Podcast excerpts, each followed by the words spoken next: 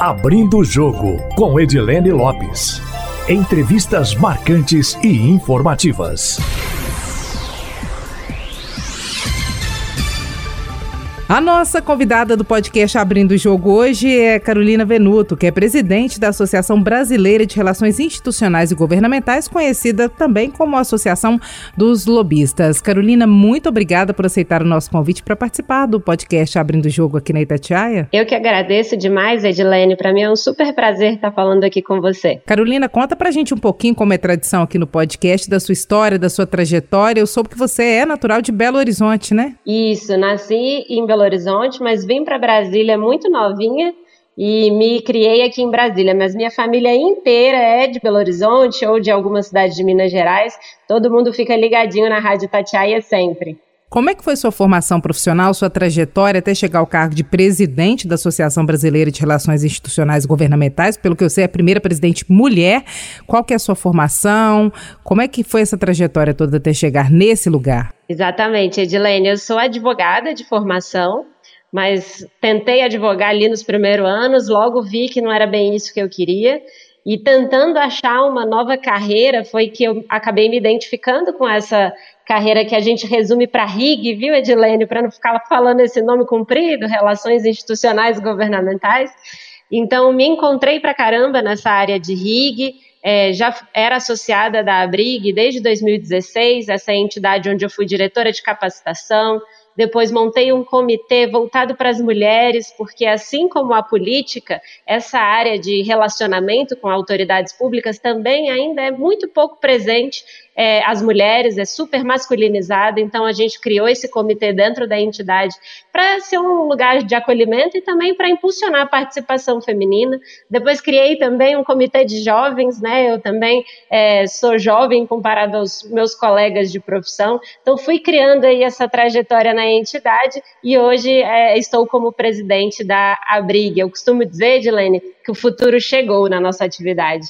Carolina, eu sei que essa é uma pergunta indiscreta, mas tenho certeza que você não terá problemas em respondê-la. Quantos anos você tem? 34. É realmente muito jovem para uma carreira nessa área, né? Exatamente, mas isso está mudando, viu, Edilene? À medida que a carreira vai se tornando cada vez mais profissionalizada, é, a gente tem hoje curso de capacitação diversos, então ela vai se tornando mais democrática. Então, qualquer pessoa, sexo, raça, idade, qualquer um pode fazer relações institucionais. Explica pra gente como é que funciona a associação, qual que é o papel dela, se ela tem ou não tem fins lucrativos.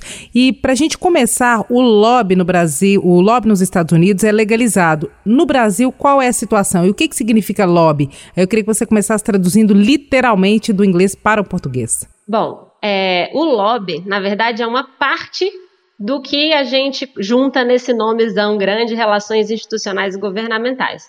Esse nome, Edilene, foi o nome que o próprio governo brasileiro nos deu através da classificação brasileira de ocupações. Em 2018, nós fomos incluídos com essa nomenclatura, e nessa nomenclatura ele nos atribuiu também 99 habilidades. Uma delas é fazer lobby, que eu costumo chamar de embargos auriculares, né, que é levar a ser o mensageiro da informação. Hoje, o profissional de RIG, ele, mais que mensageiro, ele também constrói a mensagem.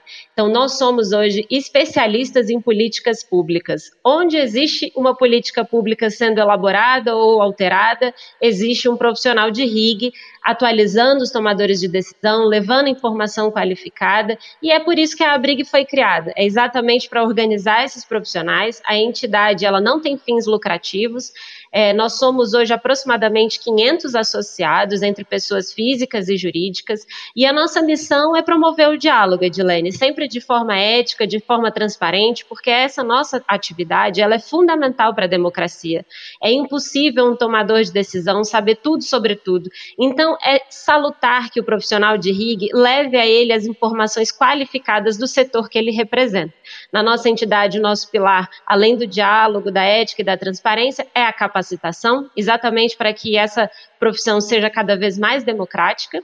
E estamos crescendo bastante, Edilene. Nosso próximo passo agora é tentar alcançar aí Minas Gerais, São Paulo, as regionais que temos aí ao redor do Brasil todo. Normalmente, as empresas que prestam esse tipo de serviço são empresas formadas por advogados. Quem são esses prestadores? Normalmente, qual é a formação deles? Desses que levam algum tipo de informação junto a entes governamentais, principalmente parlamentares? Sem dúvida, é, o advogado está muito presente nessa nossa atividade já foi até mais presente. Como a gente está conversando aqui, a partir do momento que essa atividade se profissionaliza, ela vai se tornando mais democrática. Eu tenho vários colegas que são da ciência política, tenho colegas também que são de relações internacionais. Então, essa atividade ela cabe gente de qualquer especialidade, educador físico, não interessa. O importante é você ser conhecedor profundo de algum setor. Normalmente, as empresas que contratam são empresas, são associações de empresas que contratam o profissional para fazer esse tipo de serviço, porque a gente tem como lobby, normalmente, um, um, sentido negativo aqui no Brasil, quando tem alguma grande empresa interessada na aprovação de algum projeto ou interessada em algo no governo, até alguma licitação de repente, aí a gente fala que o lobista é aquele que representa o interesse daquela empresa, o interesse daquele privado, para poder convencer o político a fazer algo do interesse dele, com trocas, muitas vezes, na avaliação de muitos, em alguns casos que são investigados, que são trocas escusas. Como é que é isso? Vamos separar. Explica pra gente o que, que é o lobby e por que, que tomou essa fama tão negativa, principalmente aqui no Brasil? É ótimo esclarecer isso, Edilene. É, primeiro, primeiramente, que todo mundo pode e deve fazer lobby. Claro que as grandes empresas, que já possuem uma estrutura grande, elas já estão mais acostumadas com isso, até pelo fato também do lobby ser regulamentado em outros países. Então, já faz parte das grandes multinacionais a rotina né, do lobista, né, ou do, do profissional de rig aí, que é a forma que eu gosto de chamar. Mas a verdade verdadeira é que poder público faz lobby, o governo também faz lobby no Congresso, os ministérios estão sempre presentes nas votações, os assessores parlamentares, cada ministério tem um assessor parlamentar, uma área específica para fazer esse acompanhamento. Isso nada mais é do que lobby também.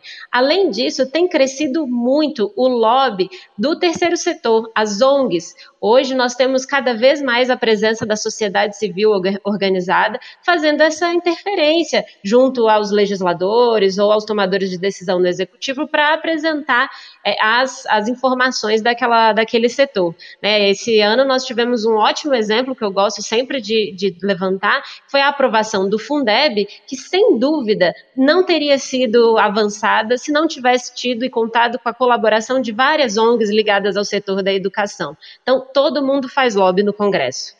E no Brasil hoje, o lobby, ele é ou não regulamentado? Essa atividade pode ser exercida? Tem um respaldo legal ou ainda precisa avançar na legislação? Qual que é nosso status legal hoje, considerando o lobby? É importante dizer que o lobby é legal, não é, ele não é crime, não tem nenhuma disposição proibindo que ele seja realizado. O que ele não é é regulamentado. Então, falta de fato para a sociedade uma moldura para essa atividade. Quem pode exercer, como pode exercer, quais são as, as, as, formas mais seguras, né? Como que o tomador de decisão deve agir e, por outro lado, como também o profissional de RIG deve agir. Então, hoje não tem uma regulamentação. E essa é uma bandeira pela qual a Abrig briga aqui constantemente. A nossa meta é regulamentar essa atividade, porque por mais que ela tenha sido é, tenha tido esse, esse caráter negativo, é, existem dezenas, milhares de profissionais que querem e precisam de uma regulamentação para terem segurança também na sua atividade. Então, hoje não temos, mas é, o que depender da briga teremos em breve. Temos trabalhado bastante junto aos legisladores, ao executivo também, para que tenha uma lei. Já existe, né, na verdade, um projeto de lei em tramitação no Congresso Nacional e estamos trabalhando para que esse projeto seja de fato votado. Então, os RIGs ou os lobistas estão fazendo lobby para que a profissão seja regulamentada no Brasil. Exatamente, exatamente. Esse projeto de lei de qual parlamentar, como é que vocês veem a possibilidade de aprovação dele? Tem alguma trava para aprovação dele? Ou seja, algo que hoje se faz com lobby de forma ou antiética, ou que avança mais do que deveria avançar, é que em função da lei colocar uma restrição a isso, a lei pode ficar emperrada lá no Congresso ou não tem isso? Então, o projeto é o 1202 de 2007. Então você imagina o tanto de tempo que já tem essa discussão lá no Congresso Nacional. E tem um motivo para ninguém querer aprovar esse assunto, né? Qual Pronto. é? Pronto. Tem muito lobby aí sendo feito para que o projeto não avance. Mas a verdade, Edilene, é que houve de fato uma confusão aí entre profissionais sérios e corretos que atuam nessa atividade que é super importante para a democracia, com práticas criminosas que acabaram saindo na mídia. Essas pessoas que saíram nos jornais, muitas vezes, elas não são lobistas ou rigs, elas a, estavam ali cometendo uma, um delito, né? Elas foram, elas eram criminosas.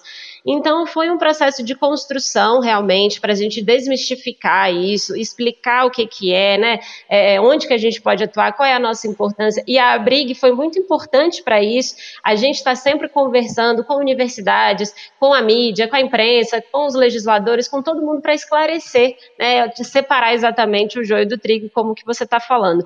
E não foi tão de todo ruim, não, Edilene, ter demorado tudo isso para se votar porque o projeto inicial ele se assemelhava muito à legislação norte-americana, que com o tempo acabou se provando ruim em alguns pontos, né? E por isso ela foi inclusive revista, né? No governo Obama a legislação foi alterada e da mesma forma durante esse tempo de tramitação da nossa do nosso projeto aqui no Brasil, a gente conseguiu também é, analisar casos, né? Não só dos Estados Unidos como Chile também, é, que demonstraram pontos que eram ruins e pontos que eram positivos. Então, é, esse texto inicial de 2007, ele já foi atualizado, já tem uma versão muito mais recente, é, que está no plenário da Câmara, aguardando votação. Então, ele demorou para ser analisado, mas a gente trabalhou muito aí durante esse tempo também para emprestar, pegar emprestado aquilo que funcionou e rever aquilo que não, não deu resultado bacana. Em linhas gerais, para quem está em casa poder compreender, é, tem como dizer mais ou menos o que, que é a proposta do projeto? Existe alguma expectativa de vocês que ele seja aprovado neste ano ou mais tardar ano que vem? Ou não tem essa expectativa ainda?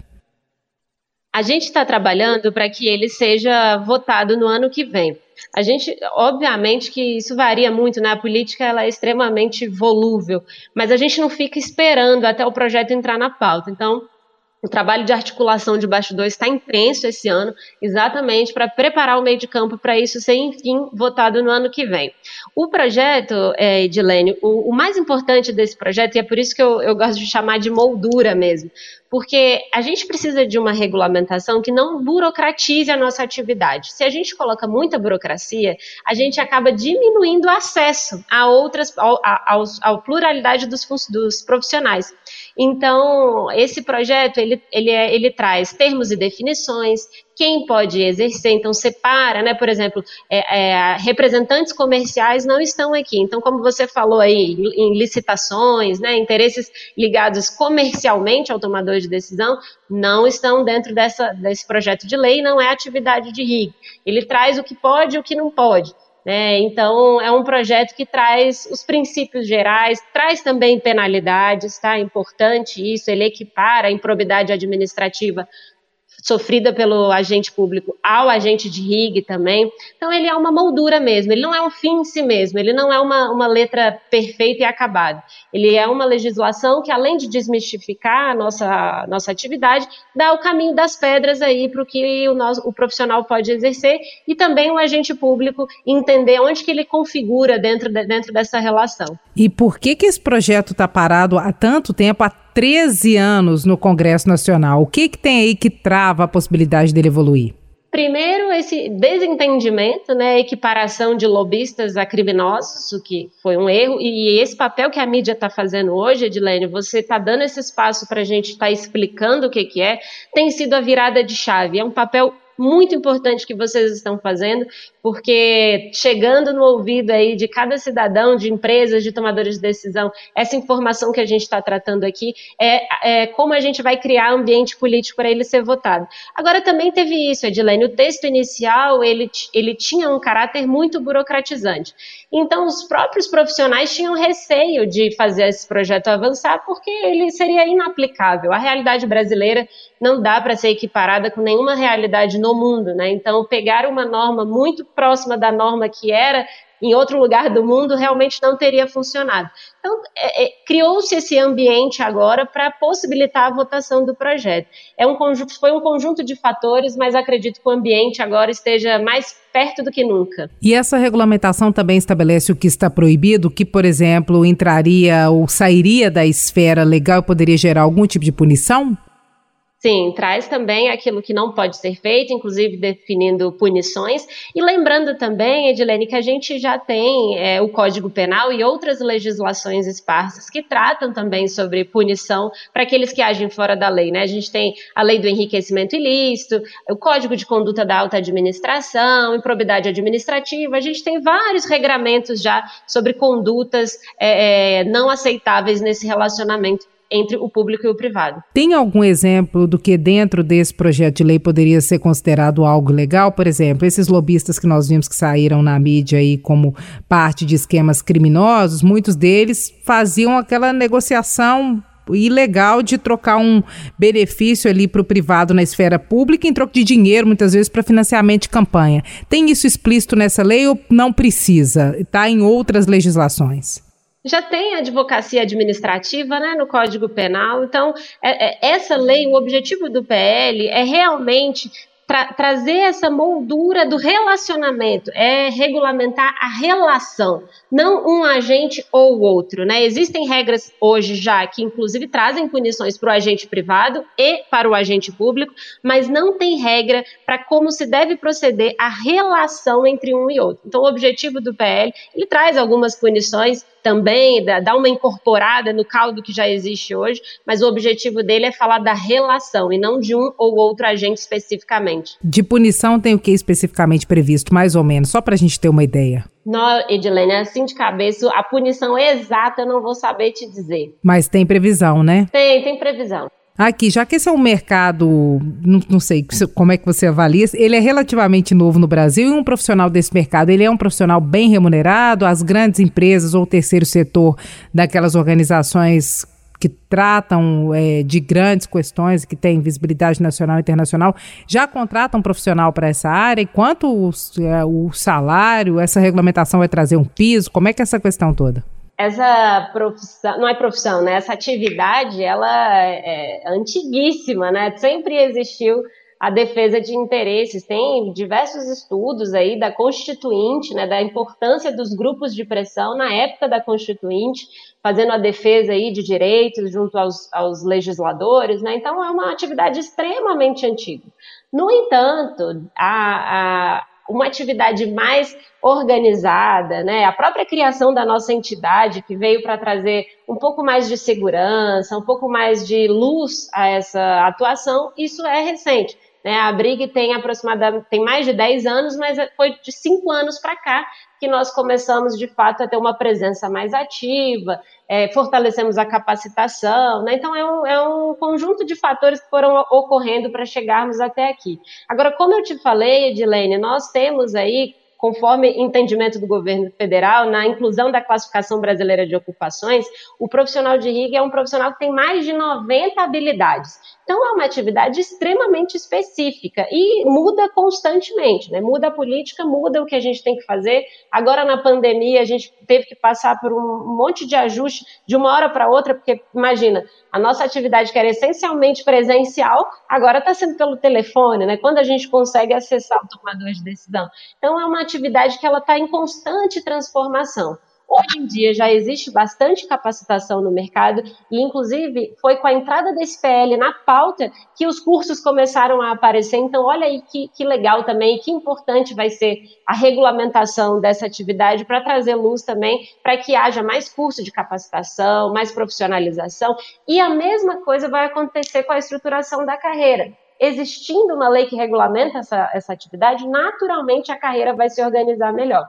É uma carreira que está aquecida, diferentemente de outros setores. Eu sou advogada de formação. Aqui em Brasília, a gente já ultrapassa São Paulo em número de advogados por proporção populacional. Não quer dizer, eu não consigo. Se você se forma hoje em direito aqui em Brasília, você não consegue abrir o seu escritório. Então, comparado a outros cursos tradicionais, essa atividade está aquecida, a média salarial é bastante elevada. O PL não visa trazer um piso salarial, porque piso salarial nacional é complicado, né? Porque cada região aí tem a sua peculiaridade, mas sem dúvida ela vai impulsionar a melhor estruturação da categoria. A média é mais ou menos quanto, Carolina? Nossa, varia demais, Edilene. Pega uma região, só para o povo em casa ter noção, uma região que você acha que represente melhor, sei lá. Só te esclarecer uma coisa. Existem. O, o profissional de RIG ele pode estar hoje na academia produzindo conteúdo, e aí ele recebe a média é, que os pesquisadores no Brasil recebem, que não, não é muito alto, mas existe profissional de RIG produzindo conteúdo.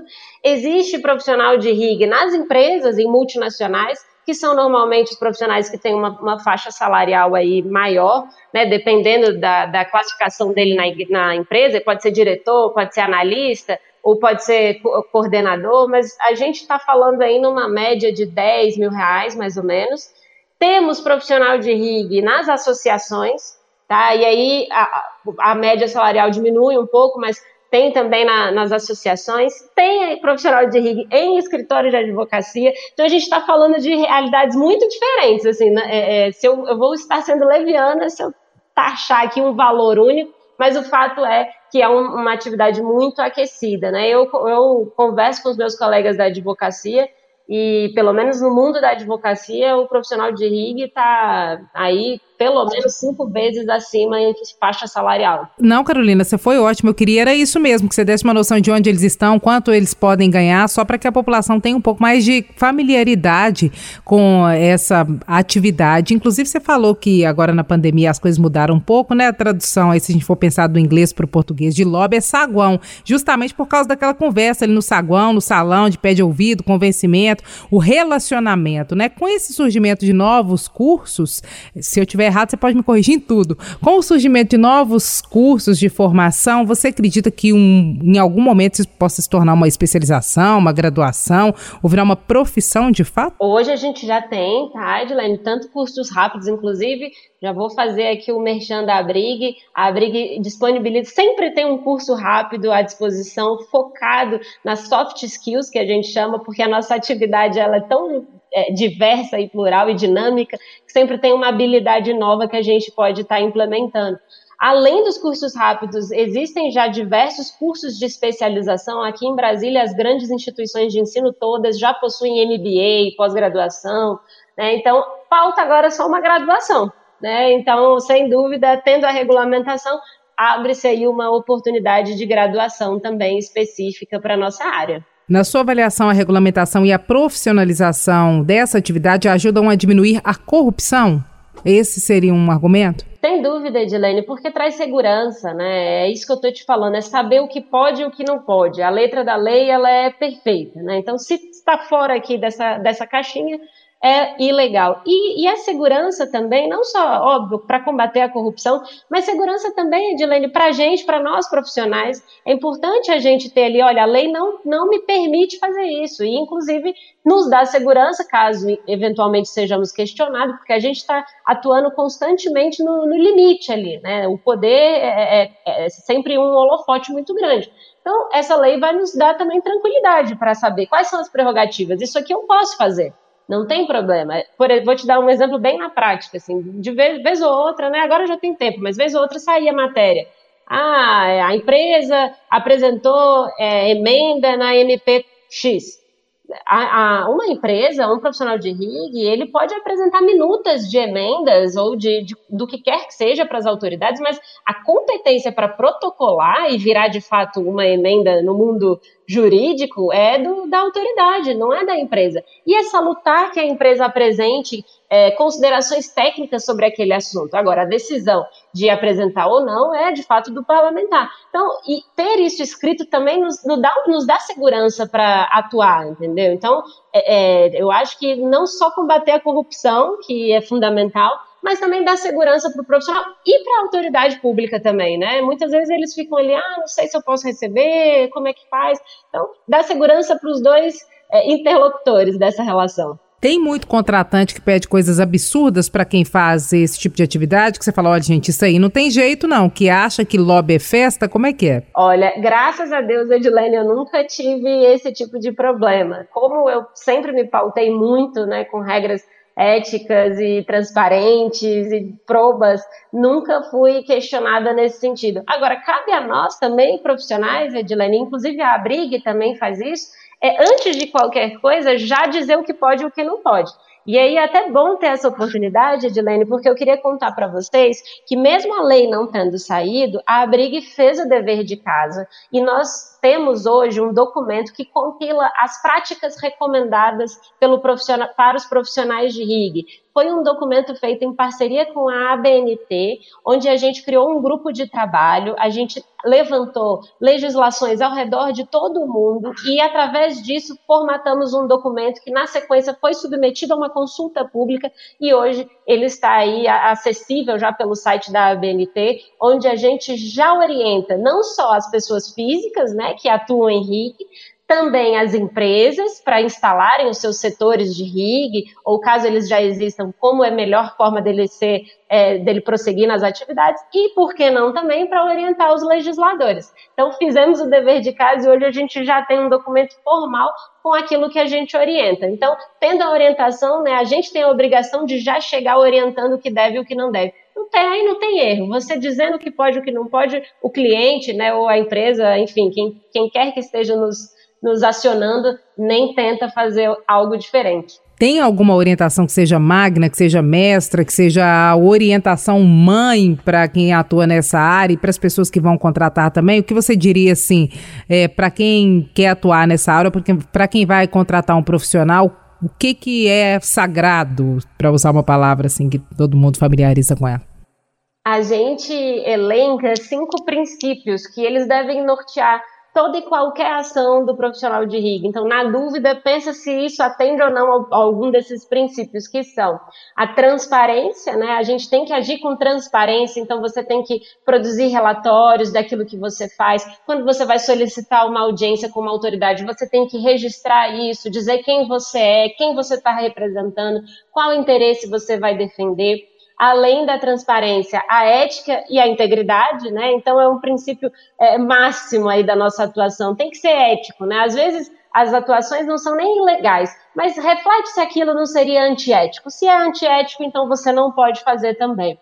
Além disso, a questão da precisão das informações, a nossa, o, o nosso, nossa ferramenta de trabalho é a informação. Então a gente tem que cuidar da informação com o maior zelo possível.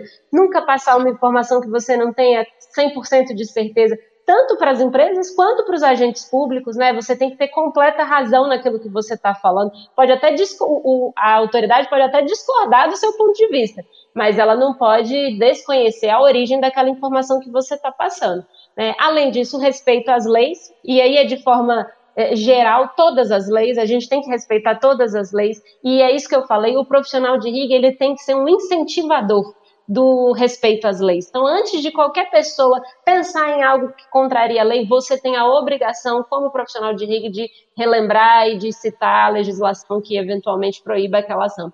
E, por fim, e, e é o, o, princípio que eu julgo talvez o mais importante hoje, é a isonomia de acesso aos tomadores de decisão. E uma regulamentação, principalmente, ela tem que pensar muito nisso, porque eu não posso privilegiar uma, uma certa empresa ou as pessoas que já estão na área há mais tempo. A legislação precisa ser isonômica, todos precisam ter acesso aos tomadores de decisão, porque isso é uma democracia, né? Então, esses são os cinco princípios que devem nortear qualquer atuação de RIG.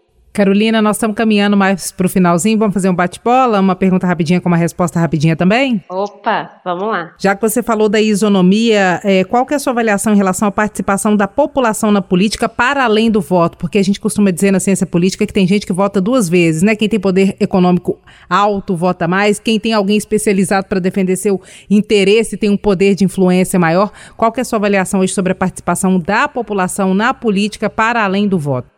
Sem dúvida, a população deve estar constantemente melhorando e aumentando a sua participação na política. Agora é importante separar também, Edilene, como a gente está falando, né? É, uma coisa é a participação popular de opinião, né? Já existem hoje ferramentas, pelo menos em âmbito federal e na maioria dos estados, de consulta pública à sociedade, o que é importante que a gente incentive que o cidadão manifeste a sua opinião, mas isso é diferente de uma participação fundamentada em informações técnicas, é mais do que uma opinião. Né? O profissional de RIG, ele, ele participa com técnica. Mundo pós-pandemia. Ai, tô louca para que chegue logo. ah, não vejo a hora. Espero que a gente saia melhor dessa mas não vejo a hora de voltar para o normal, normal, porque o novo normal para mim nunca vai ser normal. Fim da corrupção no Brasil. Necessária. E um dever e exercício de todos, meu, seu, de todo mundo. Carol, muito obrigada pela entrevista, viu? Satisfeita de saber que você é de Belo Horizonte, que sua família inteira está ouvindo o podcast e a matéria agora. Obrigadíssima, Edilene. Sem dúvida, minha torcida aí tá feliz de estar tá participando da Rádio Tatiaia. Nosso agradecimento também aos nossos ouvintes que acompanham o podcast Abrindo o Jogo. Quem quiser enviar sugestões pode fazê-lo pelo e-mail edilenelopes.com.br ou também pelo meu Instagram, arroba repórter Edilene Lopes. Uma ótima semana para vocês. Abrindo o Jogo, com Edilene Lopes.